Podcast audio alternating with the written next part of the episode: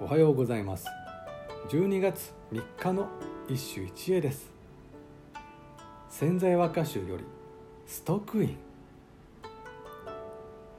暇もなく散るもみじ場にうずもれて庭の景色も冬ごもりけり。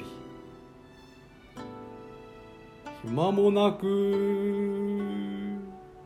散るもみじ場に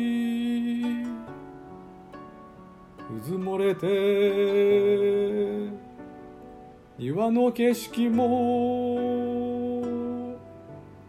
冬ごもりけり今日の歌敵役など全く不要で現代語の三文と言っても通じそうだ。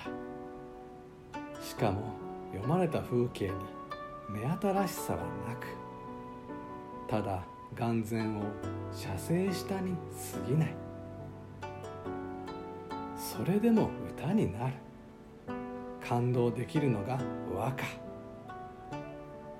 その力の源泉はどこにあるのか。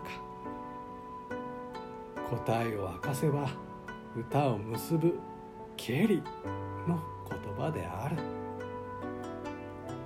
例えばこれを「冬ごもりした」と完全に現代語にまとめた途端小学生の日記となってしまう